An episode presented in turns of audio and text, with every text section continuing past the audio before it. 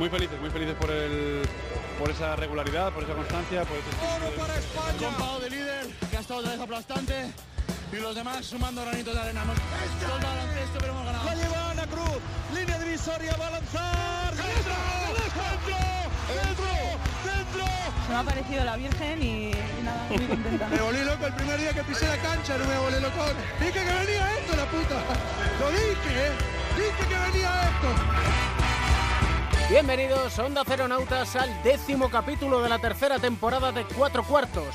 Décimo. Es una palabra empleada en muchos estos días en los que todos deseamos que nos toque la lotería a tiempo, de buenas intenciones, de nuevos deseos, de nuevas ilusiones y que no falte nunca, como la ilusión que tengo, y es que de una vez por todas tengamos un solo baloncesto en Europa, pero no os voy a insistir en el tema porque es tiempo de cenas navideñas, reuniones familiares y reencuentros, y vamos hoy directamente al grano. Y apuesto lo que quieras, que en un momento dado, estas navidades te sentirás como si la Euroliga, la FIBA, la ACB y la Federación estuvieran todos sentaditos en la misma mesa con el pavo delante. Y por desgracia, parece que alguno se ha quedado anclado en la edad del pavo. Sergio García de Peiro da las últimas indicaciones. Balón al aire. Comienza el partido. El baloncesto se juega en cuatro cuartos. David Camps.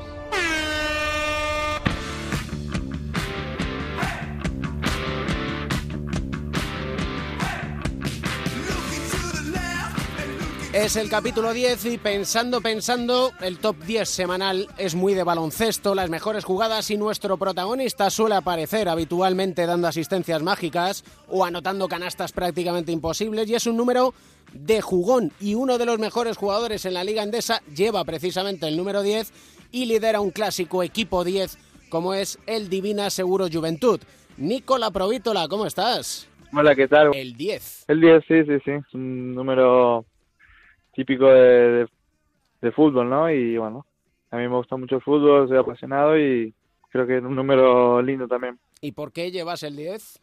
La verdad que bueno, de chico me gustaba, me gustaría haberlo llevado, pero bueno, me había quedado el 7 y bueno, eh, cuando vine a España el 7 no podía y ¿no? elegí el 10 por, por Juan Román Riquelme. Por Juan Román Riquelme, menudo jugón tú. Bueno, bueno, para, para nosotros los bosteros, que no estamos nosotros en, en un buen momento, eh, pero bueno, sí, Riquelme es, es, como nuestro ídolo, ¿no? ¿Un jugador 10 para ti, aparte de Riquelme? Eh, bueno, te digo uno, un jugador de baloncesto, ¿no? De básquet, sí. Sí, sí, sí, Steve Nash, que él era, él era un 10 en la cancha, ¿no? Otro futbolero. Otro futbolero también, sí, sí, sí. Esperemos que, que nada, algún día espero conocerlo, pero bueno, el mundo del básquet a ver si nos cruza. Dice Nocioni, o decía el otro día en, la red social Twitter, dice, siempre hablamos de Campazzo, pero lo que estoy viendo en Nicola Provítola me gusta mucho. Nico, seguir así porque disfruto mucho de verte jugar. Bueno, que Chapu, ¿no? Una persona eh, que uno admira, una persona que, que es tan importante para, para el baloncesto, ¿no? Y para el baloncesto argentino aún más. Eh, diga esas palabras, bueno, es, es un halago, es algo muy lindo y bueno, espero seguir así, ¿no? Espero seguir en este nivel, espero seguir ayudando a la Peña a ganar y, que mis compañeros eh, disfruten de, de, mi juego. Tienes 28 años, eres del 90, ¿sientes que estás en el mejor momento de tu carrera?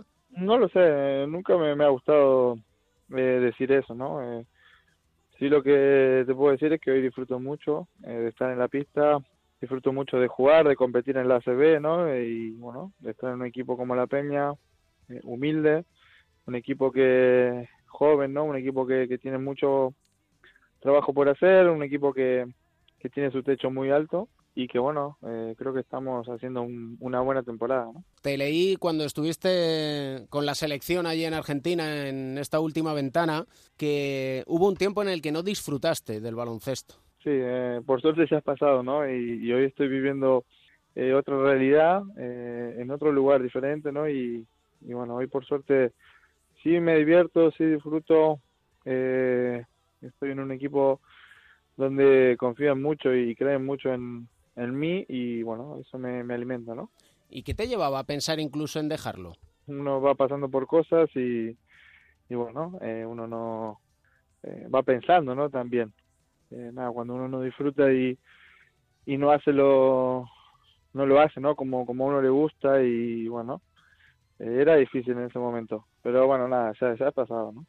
Soy psicólogo del deporte y me encantó leerte decir que acudiste a un psicólogo del deporte que te ayudó y que sigues en comunicación, no trabajando, pero que sigue, sigues hablando. Es algo que yo creo que deberíamos normalizar, ¿no? El hecho de, que necesitamos ayuda muchas veces en nuestra vida, ya sea personal o, profesional. Hoy mi mentalidad ha cambiado con respecto a eso.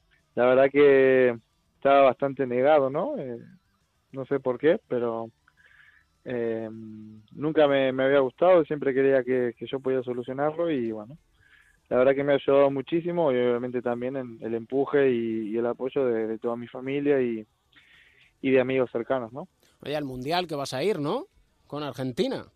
Bueno, hemos clasificado, eh, es, un, algo muy lindo, es un objetivo que, que teníamos, ¿no? Eh, como seleccionado y, bueno, conseguirlo con dos partidos más por jugar. Em, hoy creo que tenemos el, mejor récord de América y bueno, eso es, es muy importante para nosotros. Queremos mantenerlo y obviamente eh, ya tenemos que, pensar en, en China, pero primero, bueno, cada uno tiene que, que en su club, en su equipo, hacerlo lo mejor posible y, y llegar, ¿no? Eh, todos juntos eh, de la mejor manera, ¿no? Tú has, digamos que eres el eslabón que une la generación dorada con la continuación, ¿no? Es un poco lo que pasa aquí a lo mejor con Sergio Yul, con la generación del 80 o con, o con Ricky Rubio. ¿Cómo veis allí en Argentina ese precisamente ese relevo? Bueno, hoy por suerte em, tenemos muchos jugadores compitiendo en Europa, ¿no? Eh, más de la mitad del equipo. Y eso es algo muy bueno, es algo que, que capaz faltaba, ¿no? en Argentina. Pero bueno, también sabemos que que no somos eh, esa generación que tenía jugadores compitiendo en la NBA, compitiendo en Euroliga, en, equipos top, ¿no? Así que nada, tenemos que, que nada, trabajar, eh, ser humildes y obviamente confiar en nosotros. Jugar en, en España, en la ACB es, es, muy importante y bueno, creo que tenemos también un, lindo equipo, una, una química, una identidad que, que, nos va a hacer más fuertes todavía. Menudo cisma este de la FIBA a la Euroliga, ¿no? Yo soy jugador, es difícil opinar, ¿no? Em, pero bueno, de mi lado a mí me gusta estar en contacto con la selección durante la temporada, pero bueno, también sé que nuestro equipo, eh, como el de todos, ¿no? Eh, queda un poco eh, mermado, ¿no? Un poco tocado sin los jugadores importantes que son los de Euroliga. Y sobre todo el, aficionado, ¿no? También, que, que os quiere ver a los mejores. Bueno, puede ser, pero bueno, también es importante eh, que el seleccionado tenga competencia durante todo el año, ¿no? Creo que hay, hay dos miradas distintas. Nosotros en Argentina hemos jugado todos los partidos en casa con el estadio completo, con el estadio lleno. Y bueno, creo que eso es algo también que hay que valorarlo. Hablaba en el capítulo anterior con Pablo Aguilar y me comentaba precisamente en relación a esto que dices, que ellos sienten que como jugadores, ha habido 26 jugadores que ha tenido que seleccionar Escariolo y que han crecido como jugador al estar en las ventanas y en la selección. ¿Os pasa un poco lo mismo o sientes tú lo mismo? Seguro, seguro. Eh, porque bueno, le, da lugar a jugadores que capaz no, no han tocado nunca la selección o jugadores que, que no es normal verlos con, con la camiseta de la selección. Y obviamente, jugar para la selección española, para la selección argentina o para cualquier selección, a un jugador, eh, primero que es un orgullo y después que, que te sube el nivel, ¿no? Siempre uno habla del roce internacional o, o del roce que uno toma jugando con la selección. Bueno, acá, está el, acá tenemos los, los casos, ¿no? Y cuando tienes un caso como Luis Escola, que lo ha ganado todo, que lo ha vivido todo con Argentina, con la NBA, aquí en España con el Vasconia, ahora que está en China, que tiene 39 años y que acude sin pensarlo a, a jugar con su selección. Vos lo dijiste, lo ha vivido todo, pero bueno, quieres un vivir más cosas ¿no? Él toma este reto de, China también para vivir diferentes experiencias, ¿no? Y, bueno, es él es un ejemplo para nosotros, eh, que él todavía tenga ese compromiso, que él todavía eh, esté jugando en ese nivel y, y bueno, nos empuja a todos a, a querer, ¿no? Estar en la selección y querer, obviamente, estar unidos y sacrificarnos por, por los colores. ¿Sigues teniendo el grupo de WhatsApp de, de argentinos? Sí, sí, sí, eso se mantiene. Estamos bastante en contacto. Eh, más que nada, bueno, estoy en contacto con, con Facu y con, con Pato Garino. Pero bueno, hablamos entre todos. El otro día juntamos con Marquito de Lía también, así que nada, tenemos un lindo grupo. ¿Y te han devuelto la Play o no? Sí, sí, sí, ya la tengo, ya la tengo. ya la tienes. Que no, Sí, se, sí, sí. que no se la queden por allá, ¿no? No, no, no. ¿Cuál es tu juego ahora favorito? ¿O con cuál No, no, estás? ¿O no FIFA, te- FIFA. El FIFA. FIFA, sí, sí, todo el tiempo. Que no te regalen el Pro Evolution, ¿no?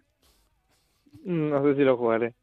¿Qué te ha dado Badalona? Antes hablábamos un poco de, de que no disfrutaba, ¿no? De- del baloncesto y bueno, me ha devuelto esa alegría para jugar, me ha devuelto eh, mucha confianza y bueno, he vuelto a disfrutar de- del baloncesto y, y de poder, ¿no? Competir en, en España, en SB, que, que para mí es algo muy valioso. Sé que queda mucho, ¿eh? Pero ¿te planteas estabilidad allí en el Juventud o según pase el año mirar a otro sitio más Euroliga o algo así?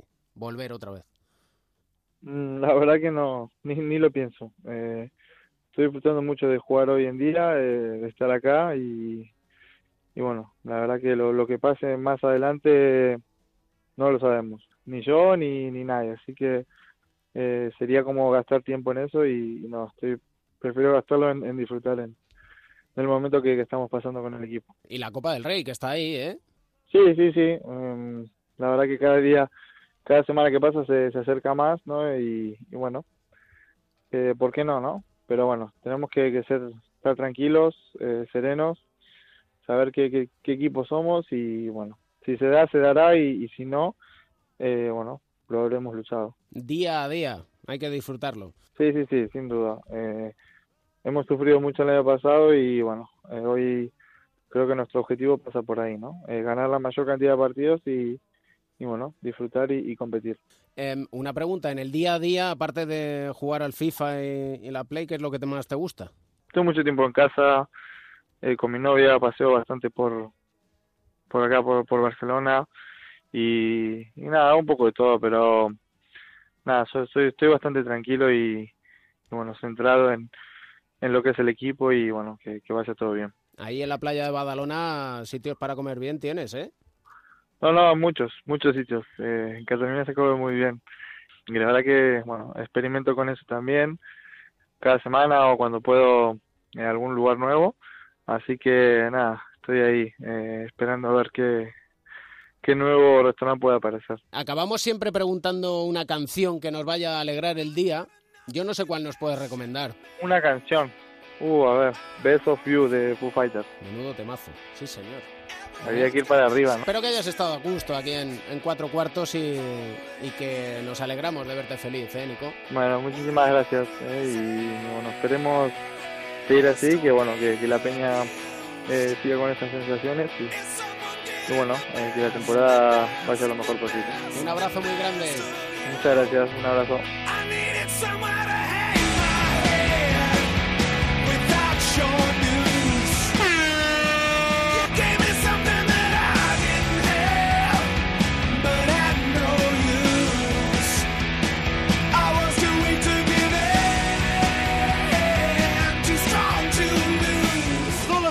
Jugando con 10.000 botes, botes, botes.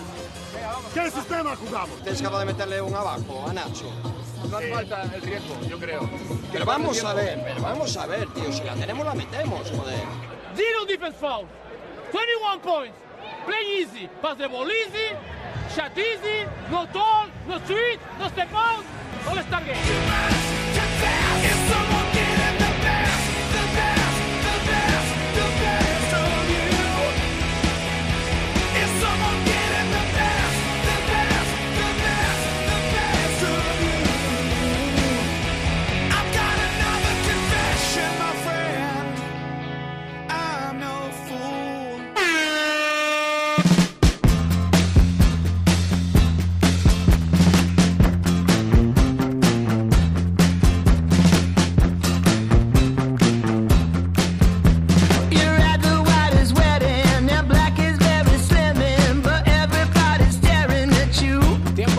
Análisis, para la tertulia con nuestros expertos, con José Luis Llorente, Joe Llorente y Pepe Catalina en el bloqueo y la continuación. Hola Joe, hola Pepe, ¿qué tal estáis? ¿Qué tal? Muy bien, fenomenal.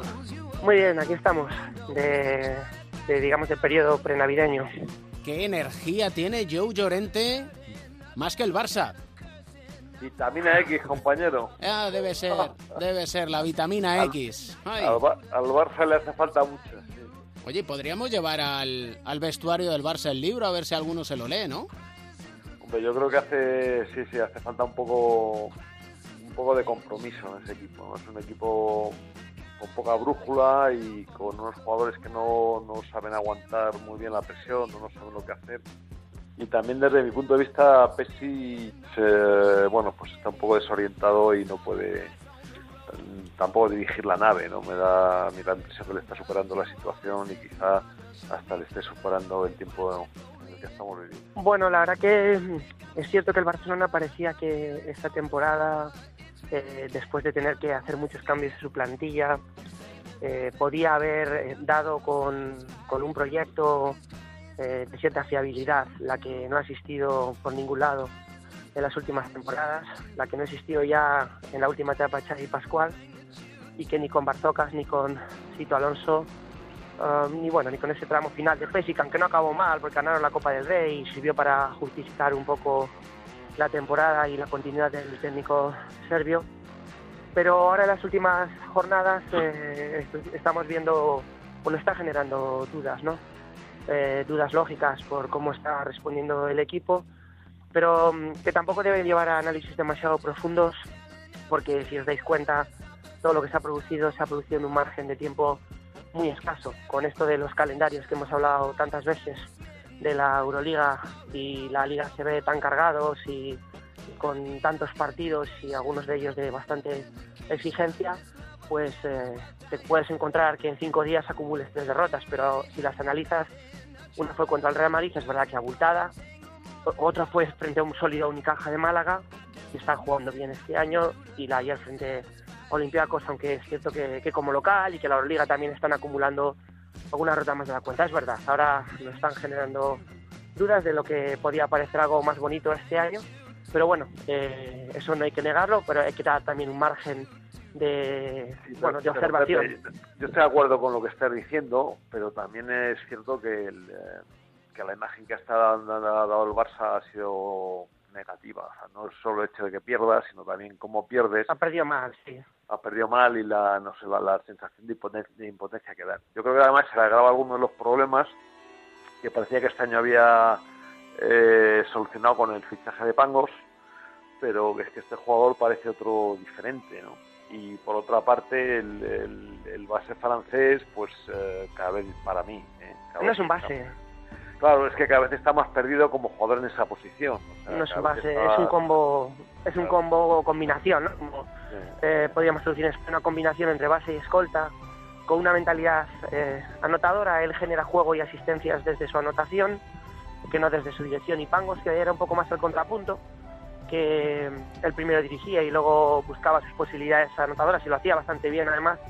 Sí que es verdad que los últimos partidos se está pareciendo un poco más al modelo de, su compañero Hertel. Y eso el Barcelona lo necesita, porque si algo ha adolecido el Barcelona en las últimas temporadas es de un buen jugador en el puesto de base. pero si te falla el base y tampoco tienes eh, gente determinante dentro de la pintura, lo cierto es que la estructura del equipo se resiente mucho. Y esto es, eh, yo creo que el principal punto débil del Barcelona y del que llevamos hablando eh, tantos años y que no termina de solucionarlo. Al final es un equipo con falta de personalidad, con falta de espíritu, que enseguida se debilita, enseguida se, se fracciona y yo creo que no, en fin, ojalá me equivoque, ¿eh? que, que no tiene buena pinta. Digo que ojalá me equivoque porque yo, en fin, aunque como todo el mundo puede imaginar, yo soy madridista, yo siempre quiero que el baloncesto suba de nivel y que tengamos los mejores equipos posibles. ¿no? Por eso también, eh, pues eh, no, no me gusta que el Barcelona esté errático porque yo creo que en general no es bueno para el. No, no lo es. Y seguramente, y- y- bueno, perdón por esa última añadidura, David, es, Añade, añade siempre, Pepe. quería decir que, que también empe- no empezó bien, no empezó bien, aunque luego parece que estaba bien. Eh, Han llegado jugadores que son interesantes. A mí lo del tema de Kuric me parece un, un- un acierto tremendo. Me parece que puede ser JC Carroll del Real Madrid. Eh, hay en este caso en el Barcelona. Hay jugadores más identificados e identificables que en las últimas temporadas, pero partimos, ahora no nos acordamos, pero partimos de algo que siempre puede ser un riesgo a lo largo del año, y es que Pesic no era el entrenador que querían desde un inicio. Eh, y aunque es verdad que el, que el serbio ha hecho méritos para quedarse, ¿no? Por el año pasado, es un entrenador conocido en la casa y, y que es la mejor solución dentro de lo que no es encontrar la solución ideal, pero yo creo que ellos, eh, cuando estuvieron explorando un poco el mercado en, verano, querían eh, que la etapa de, de Pesic no, no, se alargara. Y puede que, puede que Pesic, yo creo que Pesic para un, para un ciclo corto está muy bien, está muy bien. A estas alturas hablo, ¿eh? A estas alturas de lo que es Pesic, con su edad, con sus años, con sus dificultades para expresarse a veces en castellano, cuando le hacen una entrevista, y me imagino que eso se trasladará a, los jugadores, porque es una mezcla de castellano a medias, inglés a medias, que también es difícil de tener comunicación, pues puede que, que Persic también eh, en un ciclo largo eh, pueda ser un entrenador que se pueda hacer difícil para los propios jugadores. Y en este análisis del Barça yo tengo dos cuestiones. Una es que me sigo preguntando porque no lo veo. ¿Quién es el líder de ese equipo? Pues ahí sí que tienen un problema también, porque no tienen eh, ni un líder definido, ni siquiera gente eh, eh, que pueda en determinados momentos pues representar ese papel, no no tiene colíderes, no no tiene y bueno pues aunque yo creo que Oriola lo intenta, quizás la Pau Rivas podría haber hecho una labor en ese sentido, pero bueno apenas juega, apenas cuentan con él, con lo cual bueno creo que por ahí también tiene otro gran uh, y esto viene a incidir de la mala transición que se ha hecho de la retirada de Navarro. Se ha hecho una mala transición en la que de repente un jugador que a lo mejor no tenía la notoriedad eh, en la pista que debería tener un líder sí que la tenía en el vestuario y de, repente como que ha, desaparecido ¿no? de, del contexto. Y eso pues también ha impedido que hubiera una, transición. En otros equipos se ha ido viendo, ¿no? Como otros han ido tomando el testigo, hasta de forma natural.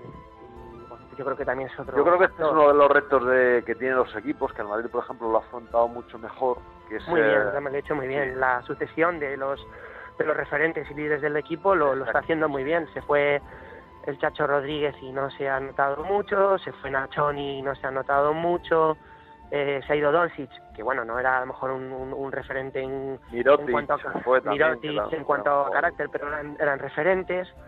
Y bueno, pues no, los no lo ha acusado, y incluso hasta de una manera muy natural, eh, porque yo creo que el Real Madrid huele a proyecto desde hace tiempo, a proyecto largo, a proyecto de estabilidad.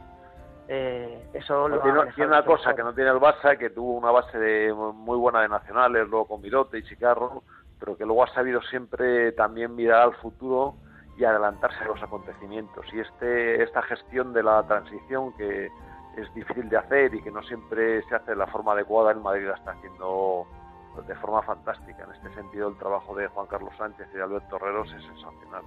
Y la segunda cuestión que os quería comentar es, eh, en ese partido que comentaba Pepe Catalina, en el que el Real Madrid da una soberana paliza al Barça, yo comentaba en la red social Twitter, media hora o 35 minutos después, Pesic está bronca va, bronca viene a los jugadores. Desde el club me dijeron, no ha habido tal bronca, que subiera el tono quizás, pero estaba muy relajado.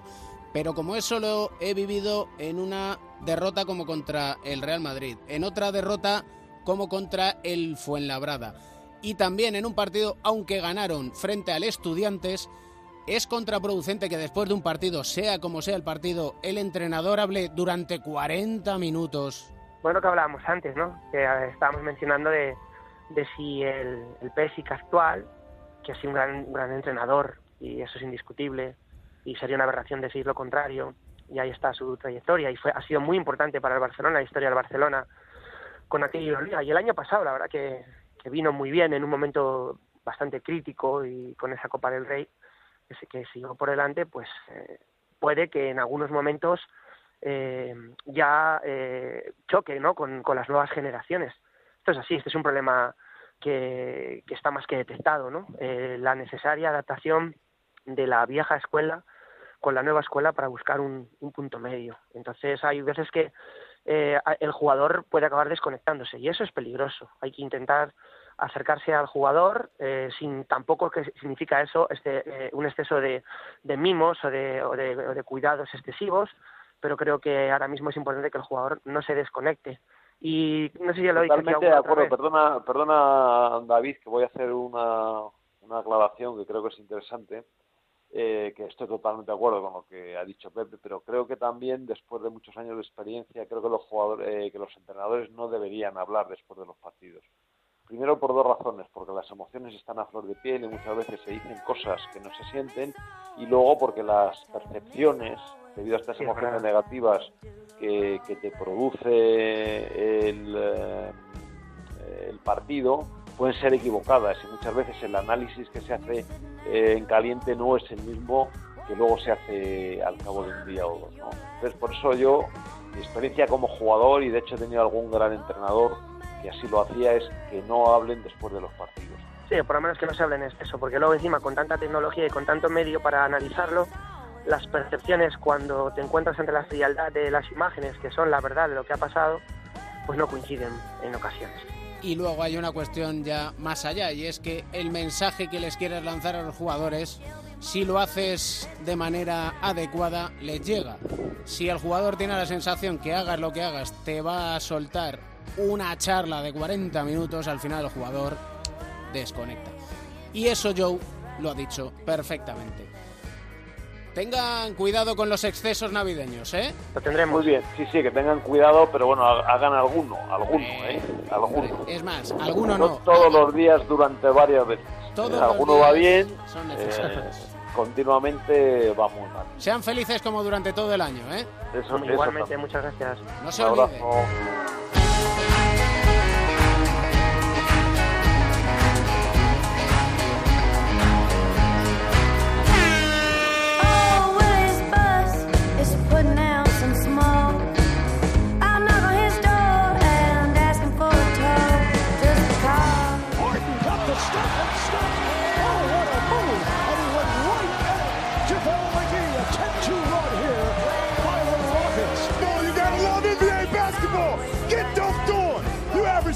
Mexican will block this and get dunked on.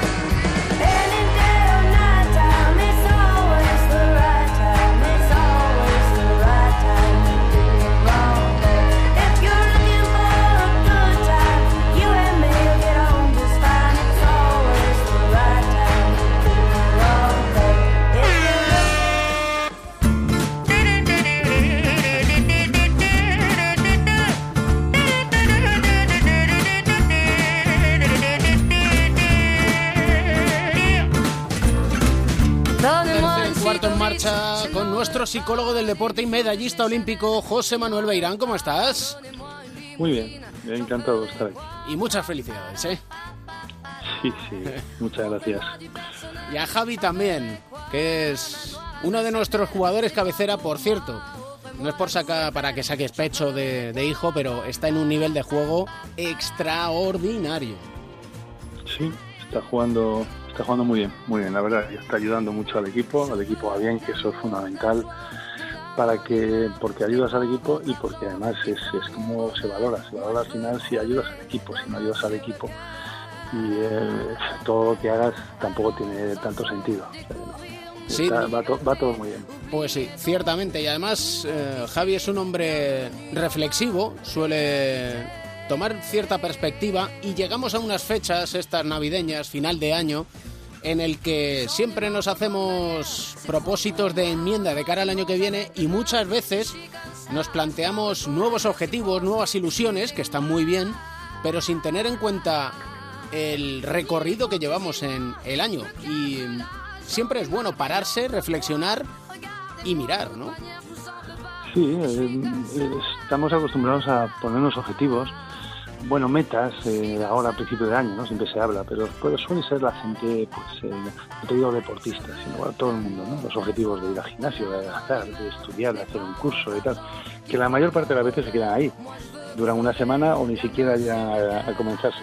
En el caso de los deportistas es distinto, ellos tienen que tener unos objetivos ya puestos antes, a principio de temporada, hay que ponerse. El planteamiento de objetivos es una parte más importante del, del trabajo, eh, del trabajo mental de un, un jugador. Y, y ahora en Navidad es un momento estupendo para, para ver, para evaluar si, si las cosas van bien, si esos objetivos que nos habíamos propuesto y cómo habíamos propuesto que debíamos hacer, cómo lo habíamos planteado, si están yendo bien. En- A mí me gusta cuando empieza la temporada Pues hablar con los jugadores, que vean cuáles son sus puntos fuertes y sus puntos débiles, qué es lo que están haciendo bien y por eso están, han llegado hasta ese nivel, para seguir trabajando en esos puntos fuertes. De eso no, se no te puedes olvidar nunca. Pero luego hay otra parte que son los puntos débiles que también tienes que mejorar. Nosotros tienes que potenciarlos, los fuertes, pero los, mm, los débiles tienes que mejorarlos. Y una vez que te planteas mejorar esos, eh, esos eh, puntos débiles, ahora en Navidad es el buen momento para saber, los estoy mejorando. Entonces me gusta preguntarles, a ver, del, del 0 al 10, ¿qué número te pondrías en lo que va de temporada? Independientemente de los resultados también, ¿eh? No, no depende de que un día ganes por un punto o pierdas por un punto, sino si en general estás mejorando esos, eh, esos puntos débiles o estás consiguiendo tus objetivos. Y si te dicen que le estarían dando ahora mismo a la temporada, pues mm, si las cosas van bien, un 8 por ejemplo, otros dirán un 6, un 5. Pues luego eh, la siguiente pregunta es, ahora, ¿qué tendrías que hacer de lo que queda de temporada para subir un punto más? El que tiene un 8, pues para que cuando llegue junio me digas un 9. El que tiene un 5, pues a ver cómo podemos conseguir que tenga un 7 después. Entonces, que, se- que vuelvas a reflexionar otra vez y a plantearte de nuevo qué objetivos te habías puesto, si estás consiguiéndolos, si estás en el camino correcto o tienes que cambiar algo. Y supongo, ahora que dices precisamente lo de ponerse una nota, que es muy importante llevar una especie de diario, ¿no? Sí, el diario, a mí me parece fundamental el diario de entrenamiento. Desde muy pequeño se puede hacer, además. Yo he visto muchos deportistas que tienen un diario eh, desde, que, desde que eran muy jóvenes, poniendo todos los entrenamientos que han hecho cada día. Y lo que también es muy importante, cómo se sienten muchas veces. No es escribir todos los días un folio, no, es, es más o menos saber qué entrenamientos estás haciendo, porque además es una forma de tener por escrito, de tener, cuando quieras repasarlo, ver todo el trabajo que tienes detrás. Eso también ayuda a la confianza, sobre todo en los momentos malos, saber todo eso que tienes ahí detrás, que muchas veces se nos olvida. Y luego para ir viendo las mejoras, cuando vas consiguiendo mejoras de porcentajes, cuando has cambiado algún gesto técnico, para ir viendo luego la evolución de ese gesto. Y, entonces eh, eh, es importante eh, ese diario para, para- la propia confianza que te va a dar y luego también en otros casos eh, porque a lo mejor tienes unas sensaciones que no quieres contárselas a nadie porque te encuentras mal en algún momento a mí me gusta que eso se escriba para que luego lo leas y es una manera de verlo con cierta perspectiva, ver las cosas desde fuera, como si le estuvieran pasando a otro. Y a veces es más fácil encontrar la solución cuando es así, cuando te alejas un poquito del problema. Y sobre todo también habrá que enseñarles, eh, lo comentábamos en el anterior capítulo en la corrección de errores, basarlo primero en lo que estás haciendo bien para después introducir el cambio que quieres. En este caso viene a ser lo mismo, lo comentabas, es fijarse en todo lo bien que has hecho para a Sí. partir de ahí buscar un, Sí, a partir de ahí, no. Eso es, eso es muy importante, porque muchas veces mm, da la sensación de que hay deportistas que dicen, bueno, yo tengo que mejorar esto, y se olvidan de lo que, de lo que les ha llevado hasta ahí. Eso siempre va a ser su base, eso va a ser lo que va a hacer que, sigan mejorando lo que ha hecho que llegaran hasta el nivel, sea el nivel que sea, lo importante es que cada uno llegue al máximo nivel que- que puede, y luego cada año, además eso es prácticamente cada temporada, hay que mejorar algo, y da igual la edad que tengas siempre. Tú puedes tener 30 años, pero tienes que intentar que al año siguiente puedas eh, hacer algo nuevo, sin olvidarte de lo que ya hacías antes. Muchas veces nos olvidamos de eso. Hay, ves jugadores que dicen, bueno, yo ahora tengo un gran juego interior, reboteo fenomenal, eh, soy muy fuerte en defensa, pero lo que tengo que hacer es mejorar el tiro de tres, por ejemplo. Entonces te empiezas a dar cuenta que empieza a olvidarse de eso, de lo que tenía antes, y empieza a tirar de tres, empieza a jugar de otra manera. ¿Qué es lo que le ha llevado hasta ahí? O sea, tú tienes que seguir trabajando con lo que hacías bien y además incorporar alguna cosa nueva, pero no olvidarte de lo anterior. Porque de esa manera se mantiene la esencia, se mantiene lo que uno es y sobre lo que ha cimentado toda su trayectoria. Es decir, no ha creado un gigante con pies de barro, que se suele decir. Sí, eso es. O sea, tienes, tienes que tener una base. Siempre. Es además lo que te va a dar estabilidad. La base es la que te da siempre una estabilidad. Y esa base te lo dan tus puntos fuertes y el trabajo que has estado haciendo. Cuanto más hayas trabajado la base, por eso decía lo del diario también, que es bueno, más te vas a dar cuenta de, de- de la importancia que tiene esa base. Un día hablamos de cómo se debe elaborar ese diario, si te parece bien. Bien, sí, sí, muy bien. De acuerdo. Muchas felicidades, felices fiestas, a disfrutar y ser felices. ¿eh? Muchas gracias. Muchas gracias. Felices fiestas. Somos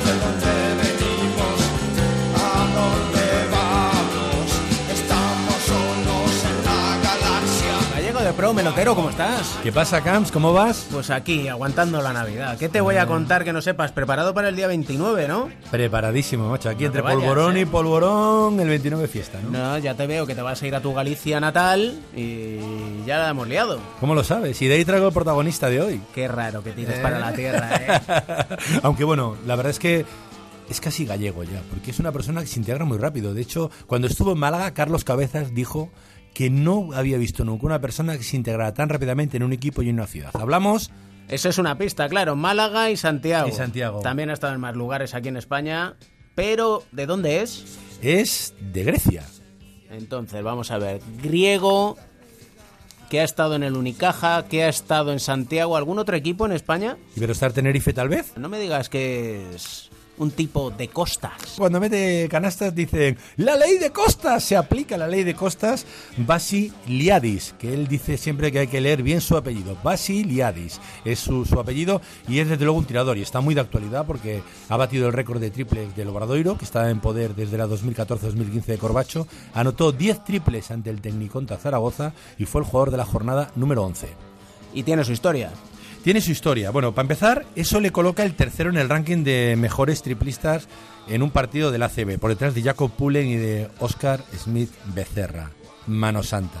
Y sin duda uno de los grandes. Él empezó en el Pau de Salónica, el equipo de, su ciudad, ¿no? Pagaron por él 3 millones y medio de drama, 10.000 euros.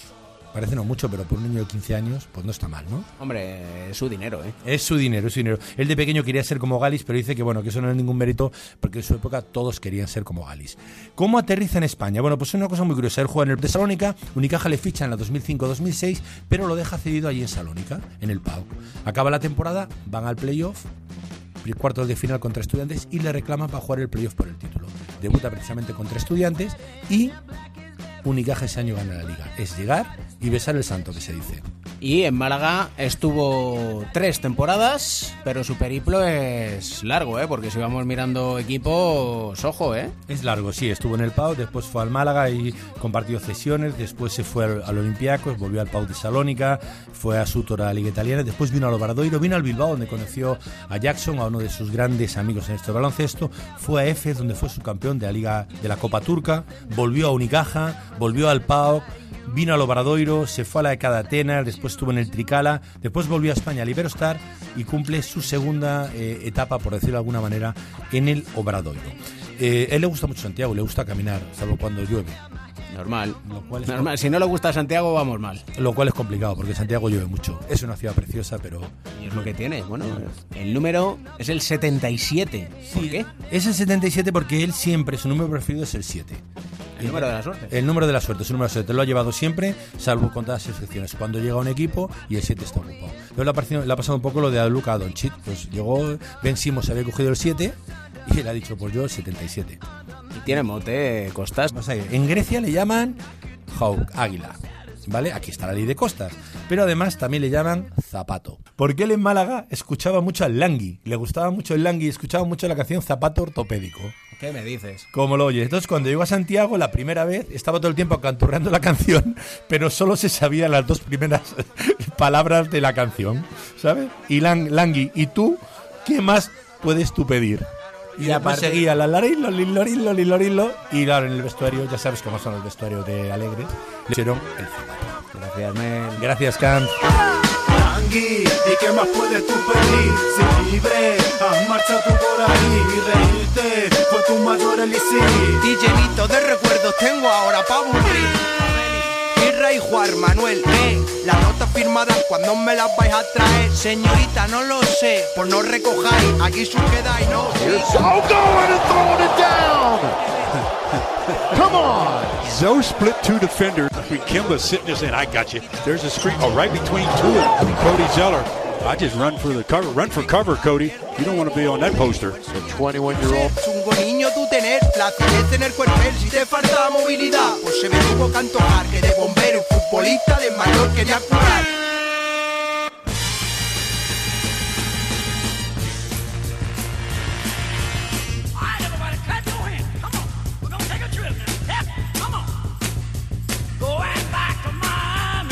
Último cuarto en marcha. Sí, nos vamos hasta Miami. Nacho García, Sport, ¿cómo estamos? Amigo David Camps, felices fiestas, ya se puede felicitar la Navidad, ¿no? Pues me temo que sí, llevamos así una semana ya. Me temo. Qué navideño eres. ¿Verdad? Como ves, las cosas nunca cambian. ¿Para qué? Pero bueno, luego me vengo arriba, fiesta aquí, fiesta allá, cena aquí, cena allá. Y pues oye, al final pasan las navidades y dices, "Uh, no ha sido para tanto. Le pasa a mucha gente. ¿eh? Te ponen algo en la mano, te lo tomas y, y te vienes arriba. Le pasa a mucha gente. A ti también, claro. A mí también, a mí también. A ver si soy capaz de decirlo bien. Kelly Krauskopf. Pues lo han hecho muy bien. Aquí dicen más del tirón, es Kelly Krauskopf o Kelly Krauskopf. Yo tampoco lo digo muy allá, pero bueno. Es el, el nombre de la semana, ¿no? Eh, ligado a lo que es el baloncesto de Estados Unidos. El nombre propio es ese, tú lo dices bien. Kelly Krauskopf era la jefa de operaciones de las Indiana Fever de la WNBA y desde ya es asistente del manager general de los Indiana Pacers. Se convierte así en la primera directiva mujer en la NBA. Ya hemos comentado alguna vez en el programa que Milwaukee, por ejemplo, Milwaukee Bucks visto a Becky Hammond este pasado verano como candidata a hacerse con su banquillo como head coach. Al final ya sabemos todos que está ahí Baden-Holzer, pero lo cierto es que las cosas están cambiando ¿no? en la NBA y por suerte pues ya no importa tanto el sexo de la persona y sí su capacidad.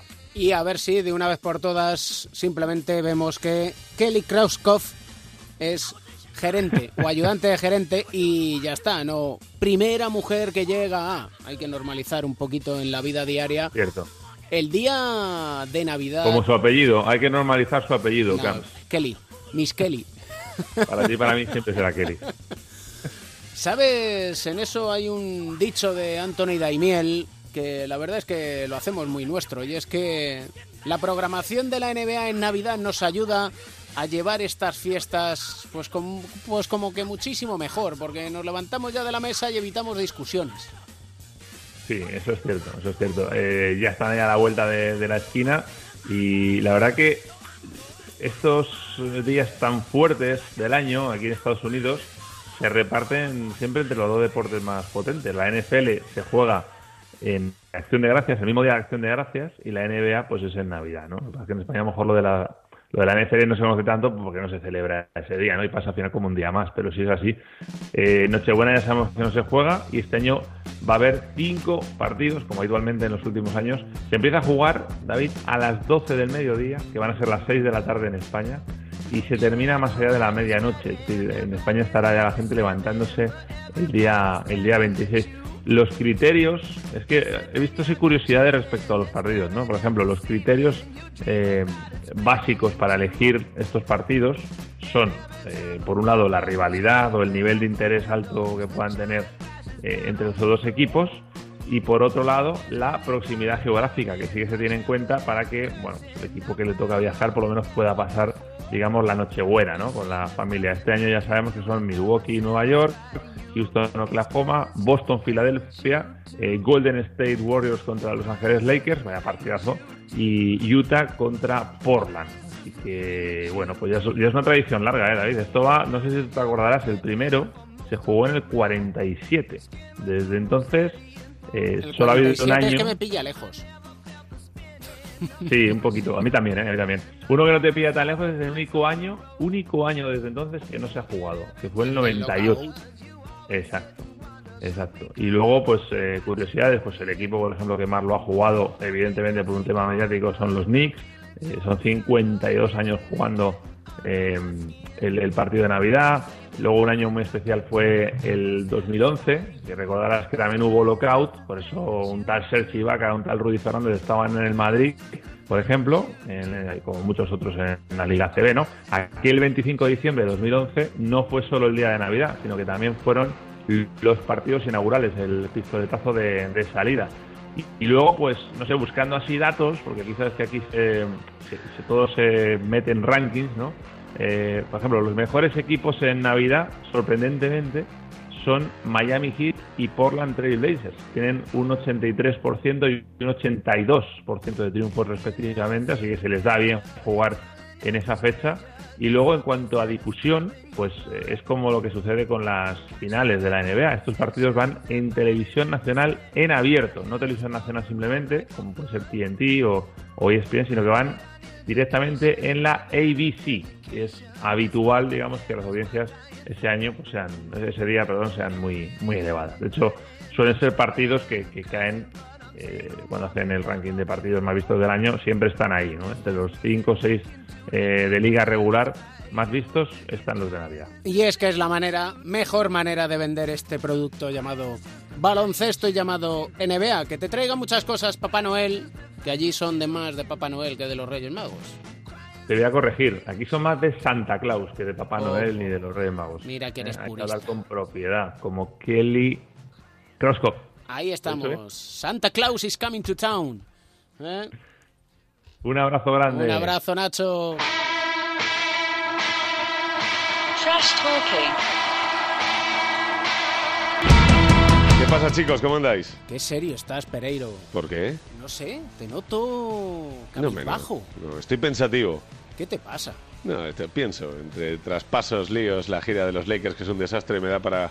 Hay que reflexionar de vez en cuando, que si no se estanca uno. Es que la- lo de las giras o las llevan muy preparadas y sale todo milimétrico o de repente un fallito de sonido. Así, sin, tienes- sin pli- sin planificar no va muy allá, ¿no? Claro, de Desde repente luego. te suena abajo, la primera canción ya no entra, No, no, las disputas Ni- ni- dentro del grupo. Ni la segunda. Desde- Eh. Oye, ¿habéis visto a Ingram el otro día decir que, eh, que no se siente cómodo jugando con LeBron, no? Menos mal, ¿no? Como que menos mal. Podría aprender un poco. Ah, no, desde luego. Es que ha habido mucha gente que dice, no, es que el traspaso de LeBron este verano pues eh, tiene cosas malas como esta. ¿Malas? Perdona, que pabile Ingram. Que- Que no he jugado en su vida con nadie que fuera mejor que él, según él dice, y ahora dice que los dos les gusta el balón y que acaparan mucho ataque. Pues nada, oye, si eso es una crítica a LeBron, que espabile un poquito el chaval que no, que no le falta ni nada para ser una estrella en la NBA. ¿Te has luego. dado cuenta que tiene nombre de red social? Ingram. Sí, tiene nombre de muchas cosas. Si le vieras, es del club este de Irving de... eh, ¿La Tierra plana? No, no, de la Tierra Plana no, del otro club. Del de tengo los ojos más cerrados de lo normal, me parece a mí. Uy, del dormilín. Sí, sí, del dormilín, sí. Del que luego te entra hambre, ya sabes cómo va esto, ¿no? Escuchas muy de fondo. Una risa, ¿Hay ¿no? una risita? Saluda, saluda la risa. ¿Risitas? Aquí estamos, ¿qué pasa? Edusel, ¿qué pasa? Aquí estamos. Eh, Estás en orden, ¿no? Disfrutando en la sombra, en el silencio. Aquí Sí, estamos. sí, señor. ¿Dónde estás? ¿Qué haces ahora? Nada, ahora estoy al aire libre, con buena cobertura, espero, eh, para que no falle esta parte de la gira. eh, y, y fíjate que él sí que se ha marcado una gira, ¿eh? Pereiro. Ha ido ahí entre visita por el Teide, luego que si voy para allá, seguro que en Navidades hace ahí una gira extensa por el territorio español. Algo, algo, algo haremos, algo haremos. Un bon vivant, un bon vivant de toda la Un, po- vida. un poquito de Teide y solucionado todo. ¿Qué queréis, Lance o Brooks and Brooks? Bueno, hacemos un mix de los dos. Brooks, Porque- Brooks abogados. Brooks, sí, abogados, sí. Frustrados ambos dos. Bueno, ya sabéis que eh, salió a la luz el hecho de que eh, Phoenix no quería traspasar ni reforzar la plantilla de los Lakers, así que acabó eh, aceptando un traspaso directamente con Washington cuando había eh, más equipos de por medio implicados, en el que Ariza terminaba en, en Los Ángeles. Y tenemos a estos dos Brooks, tanto Dillon como Marshall, que eh, al final se quedan en su sitio. La sensación de todo esto es que seguimos en lo de siempre. Hay dos equipos en la NBA, bueno, varios, eh, que no soportan a, Los Ángeles y los dos están cerquita. Uno es Sacramento, que ha hecho toda la vida todo lo posible eh, por no soltar ni un solo jugador, y el otro es Phoenix. Y encima hay un pique ahí de por medio porque al cortar a Tyson Chandler este año y que esté rindiendo tan bien como lo está haciendo en Los Ángeles, pues no han querido. A ver, al final es un síndrome de inferiores. Yo estoy en lo de siempre. Eh, las envidias son muy malas, pero si fuera un equipo ganador todavía lo entiendo, pero un equipo que no ha ganado nada, eh, pues vosotros me diréis por dónde van los tiros. Pero, Pero yo- ¿cómo, cómo se puede explicar que haya un traspaso frustrado, el de Trevor Ariza, porque no saben muy bien si han preguntado por un Brooks o por otro o por ninguno?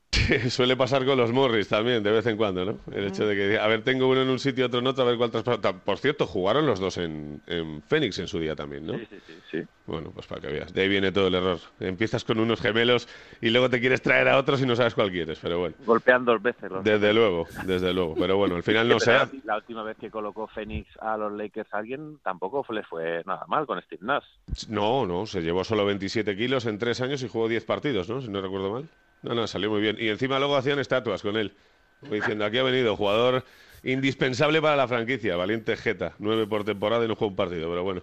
Y bueno, y lo de Lance ya lo habéis visto. Entre eh, Es este típico anuncio de eh, televisión norteamericana donde hay un coach ahí que te dice, a ver, izquierda, derecha, tal. Bueno, el vídeo es eh, para subirlo a cuatro cuartos y quedarse toda la vida viéndolo porque menudo notario. Entre eso y que el otro día le sacaron una técnica, no sé si la habéis visto, por tocar la guitarra en el partido contra Charlotte.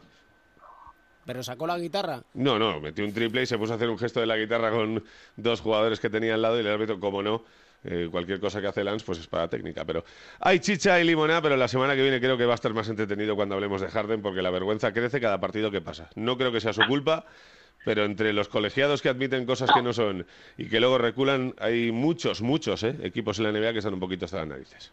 Oye, Pereiro, una cosa, el gol ese que metió el otro día futbolizando esto un poco Dembélé con la celebración esa que hizo, tú que eh, bebes en buenas fuentes, ¿está relacionado con Carmelo o no? No lo sé. El ese que hizo, ¿no? Porque No era lo muy sé. de Carmelo, ¿no? No lo sé, sí, pero a a ver, no he mirado más de la cuenta el tema, pero que de, de Dembélé cualquier historia. ¿Habéis visto lo último de Twitter? ¿Qué ha hecho? Eh, retuitea un comentario de un medio de comunicación diciendo que le paga 15.000 euros a un colega para que esté con él en casa jugando al Fornite y se lleva las manos a la cara y le contesta uno por debajo, anda, vete mañana a entrenar. Y le contesta, eso, eso, pero mañana. Al final es un fenómeno. Este sí que la NBA sería de los típicos que tendría una multa cada dos días, ¿eh? Pero vamos, no tengamos ninguna duda.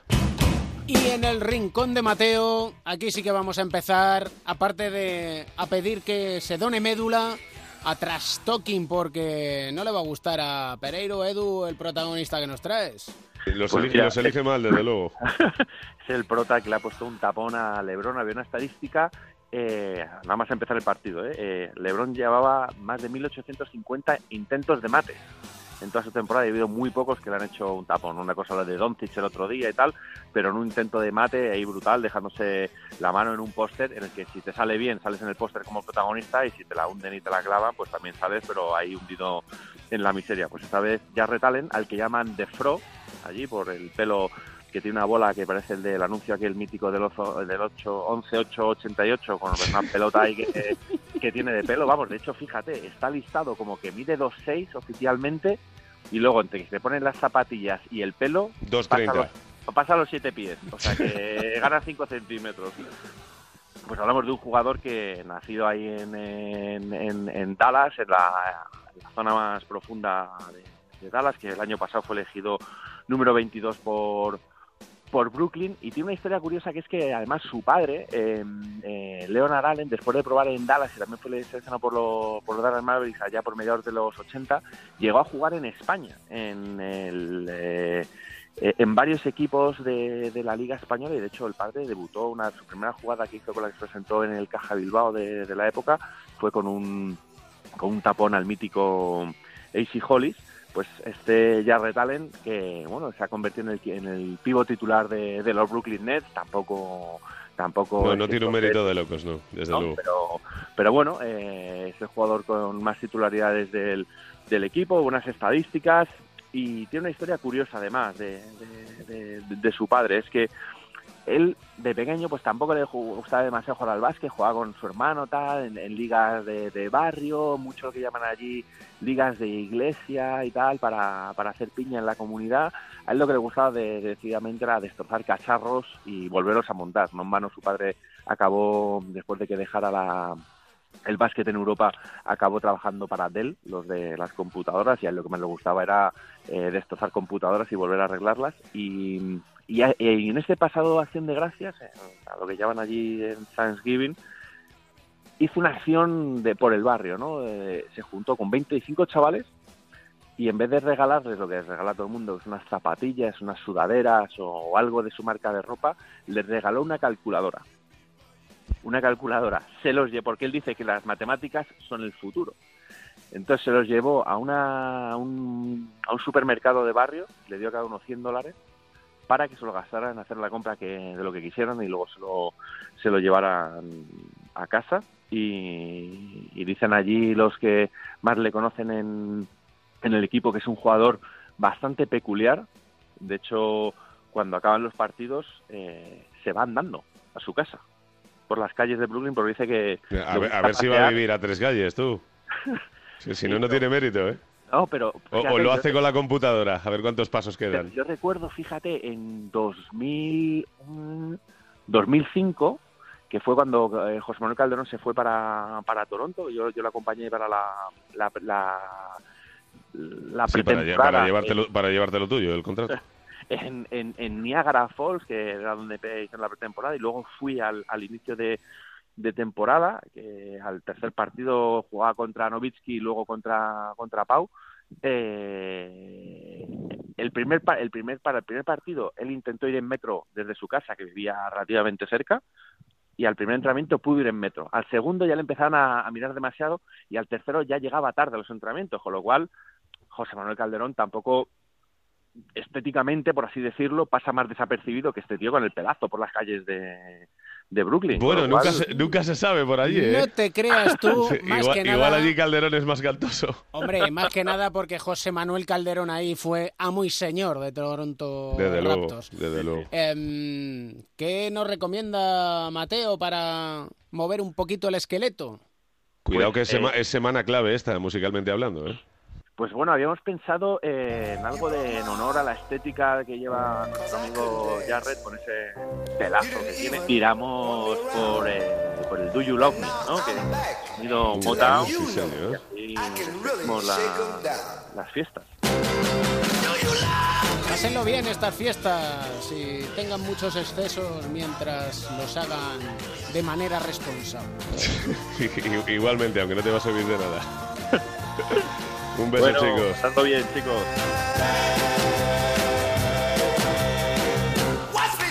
Cerramos el 2018 en cuatro cuartos en lo que a la web onda 0.es se refiere porque tenemos una cita el próximo día 29 de 5 a 6 de la tarde en la red de emisoras de Onda Cero. Llega la Navidad e incluso para los que nos sentimos un poco Mr. Scrooge o el Grinch, siempre, siempre encontramos un buen motivo para sonreír.